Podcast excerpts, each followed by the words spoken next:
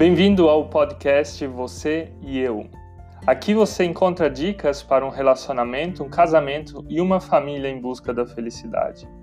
Nós somos o Mike e a Suzy, estamos 10 anos casados, temos dois filhos e atuamos como pastores na Alemanha. Queremos te convidar a experimentar o melhor de Deus para a tua vida. Nos acompanhe também em outras redes sociais como Facebook, YouTube ou Instagram. E não esqueça de compartilhar esse conteúdo com os teus amigos. Deus te abençoe. Nós vendemos a nossa televisão e hoje nós vamos te contar por quê. Nós somos o Maico e a Suzy, vem com a gente!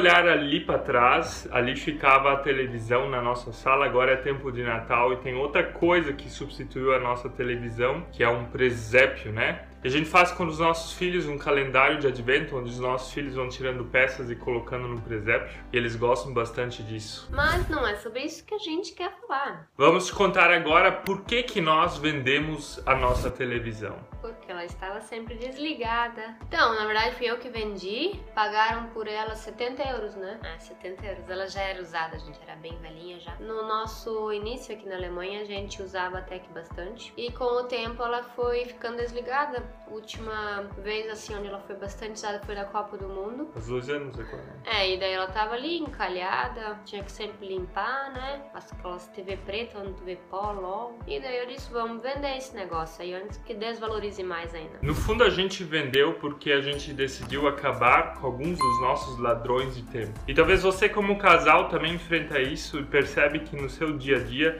Existem várias coisas que roubam o tempo de vocês a dois ou do tempo em família. Então queremos falar agora de algumas coisas que acabam roubando tempo. A primeira delas é a TV. E aqui é muito diferente do Brasil na questão assim, por exemplo, quando você vai comer fora. Os restaurantes não tem esse negócio de ter TV, sala de espera de médico não tem TV. E eu já tive cara de coragem no Brasil quando eu via que a minha família era a única que estava ali presente naquele momento da refeição. Eu pedia realmente para os garçons desligarem a TV porque é uma coisa que me incomoda muito, né? O estômago precisa do seu silênciozinho, né, para trabalhar. Aqui é uma questão cultural de que a TV ela não não é tão usada, mas na vida de casal, a TV ela também pode roubar o tempo. Às vezes casais passam horas vendo novela.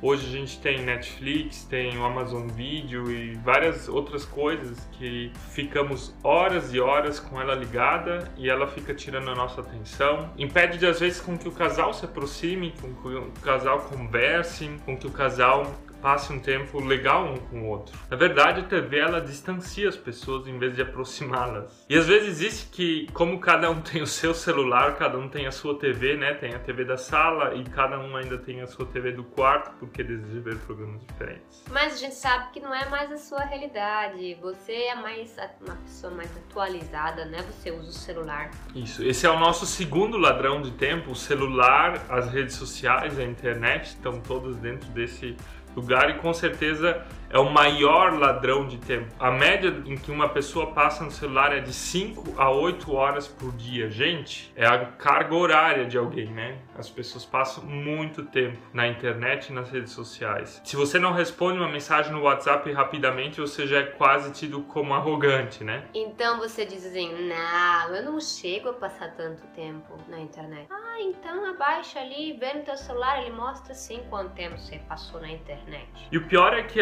às vezes, para muitos casais, é assim de que o outro não pode ver o que, que você vê na internet. Muitos casais, eles têm contatos com os amores antigos, ou procura contatos com outras pessoas para se sentir afirmado.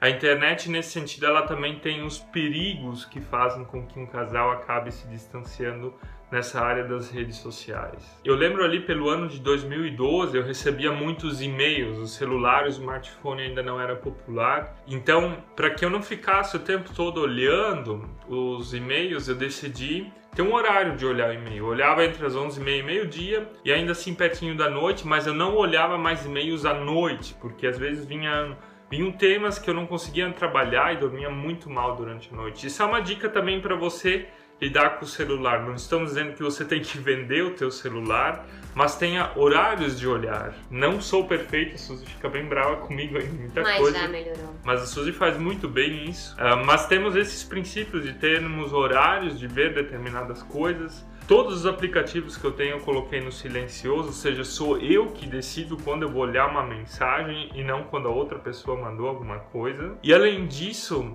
temos como princípio não olhar nenhuma tela meia hora, uma hora ou até duas horas antes de dormir. A Suzy é mais radical do que eu. meia hora aí foi muito curto, né? Porque isso afeta o nosso sono. Realmente afeta o nosso sono. Você não consegue dormir se você ficou muito tempo diante de uma tela. Então não deixe o seu relacionamento se distanciar mais por causa da internet ou por causa do seu celular. E uma disciplina que eu tento é, viver bastante aqui em casa é não ter o celular em mãos enquanto estamos com os nossos filhos, né? A gente às vezes não se liga de que quando a gente tá ali com a cara na tela, os nossos filhos indiretamente começam a aprontar, começam a se brigar e a gente eles começa. Eles querem chamar atenção, na verdade. Eles querem chamar atenção e a gente começa a ficar com raiva, a gente começa a ficar com raiva deles e, e não se toca de que na verdade eles estão com ciúme daquele negócio que tu tá na mão e que tu é pra dar atenção para eles. Por isso que a gente tem a disciplina aqui em casa, se é algo urgente ou algo assim. Na verdade, essa disciplina o Maico segue muito risco sim. Ele vai pro banheiro!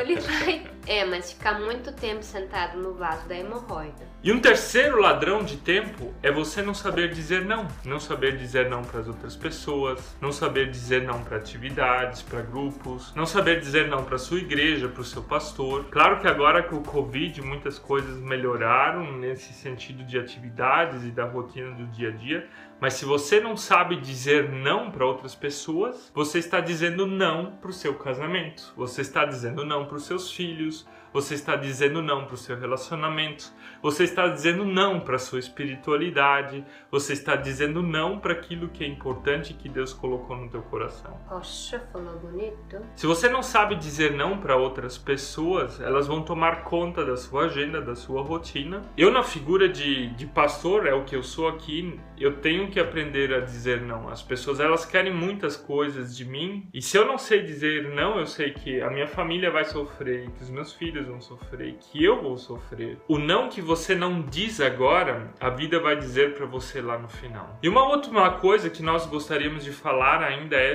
de você se perguntar o que edifica o seu casamento? O apóstolo Paulo, em 1 Tessalonicenses 5, versículo 21, fala: Põe à prova todas as coisas e fique com o que, que é bom. Ou seja, põe à prova o tempo que você passa na frente da TV, na internet, nas redes sociais, nos seus compromissos sociais, na sua igreja e te faça a pergunta: isso realmente é bom? Isso edifica a minha vida? Isso me aproxima de Deus, do meu parceiro, de mim mesmo? A regra do amor, né? Amor a Deus, amor amor a mim mesmo, amor ao meu próximo, ou não? Te faço essa pergunta: todas essas coisas, elas estão edificando a minha vida e o meu casamento ou elas estão roubando tempo de mim? Deixe de uma vez por todas tudo aquilo que rouba o seu tempo a dois de lado, ou venda a sua TV, talvez seja mais radical, venda o seu celular. Tempo não é dinheiro. Tempo é vida, e se você está abrindo mão da sua vida para coisas supérfluas, a sua vida fica supérflua.